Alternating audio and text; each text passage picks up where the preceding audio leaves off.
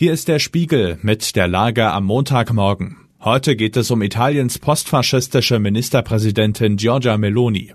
Wir befassen uns außerdem mit der türkischen Opposition und mit dem Angriff in Bruckstedt. Spiegelredakteurin Özlem Topçu hat diese Lage geschrieben. Am Mikrofon ist Axel Bäumling. Eher Pragmatikerin als Postfaschistin? Heute ist Italiens Ministerpräsidentin Giorgia Meloni seit 100 Tagen im Amt. Ihre Partei Fratelli d'Italia wird als postfaschistisch bezeichnet.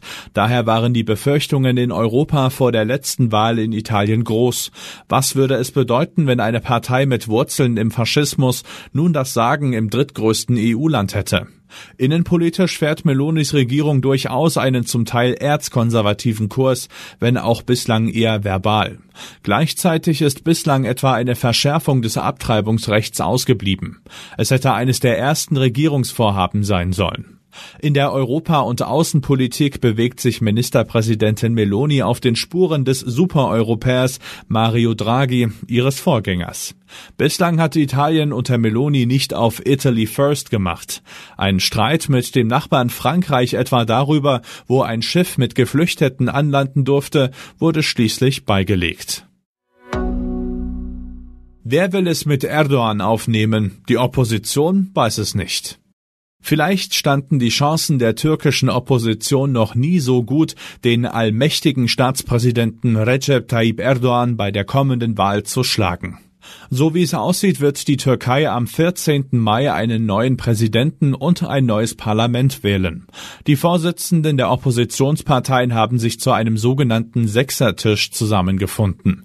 Heute wollen sie ihr gemeinsames Wahlprogramm vorstellen. Allein bisher haben sie nicht verraten, mit welcher Kandidatin oder mit welchem Kandidaten sie gegen Erdogan antreten wollen. Im Gespräch ist der Chef der Republikanischen Volkspartei CHP. Kemal Kilicdaroglu hat allerdings selbst noch nie eine entscheidende Wahl gewonnen. Darüber hinaus sind die Bürgermeister der beiden wohl wichtigsten Städte der Türkei im Fokus, Mansur Yavaş aus Ankara und Ekrem Imamoglu aus Istanbul. Beide könnten starke Kandidaten sein, doch so wie es aussieht, will der eine nicht, und der andere wird mit einem absurden Urteil bedroht. Imamoglu könnte sein Amt verlieren und mit einem Politikverbot belegt werden. Erdogan macht sich derweil lustig. Am Wochenende sagte er abfällig, die Opposition könne nicht einmal jemanden finden, der es, Zitat, mit uns aufnehmen kann. Der Albtraum von Brock steht. Es ist der blanke Horror, den die Insassen der Regionalbahn am vorigen Mittwoch auf dem Weg von Kiel nach Hamburg durchleben mussten. Ibrahim A. zog offensichtlich kurz vor der Haltestelle Brockstedt ein Messer. Er verletzte fünf Menschen und tötete zwei. Man kann ihren Eltern, Angehörigen und Freunden nur Kraft und Geduld wünschen. Und uns als Gesellschaft kann man eine möglichst schnelle Aufklärung wünschen, möglichst ohne toxische Debatte. Wie meine Spiegelkollegen schreiben, stammt Ibrahim A. aus dem Gazastreifen. 2016 erlangte er Schutzstatus in Deutschland und wurde kriminell. So kriminell, dass ihm das zuständige Bundesamt für Migration und Flüchtlinge den Schutzstatus wieder entziehen wollte. Das Verfahren lief.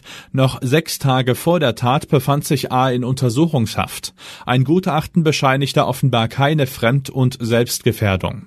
Beeindruckend ist, dass Ibrahim A. von den anderen Reisenden gestoppt wurde. Sie haben damit womöglich Leben gerettet.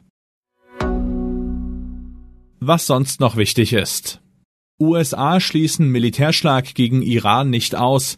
Damit Iran nicht in den Besitz von Atomwaffen kommt, sind für US-Außenminister Blinken, Zitat, alle Optionen denkbar. Auf Nachfrage machte er deutlich, dass dazu auch eine militärische Aktion gehören könnte. Dänemark zum dritten Mal in Folge Handball-Weltmeister. Beim WM-Finale gegen Frankreich überragte Rasmus Lauge.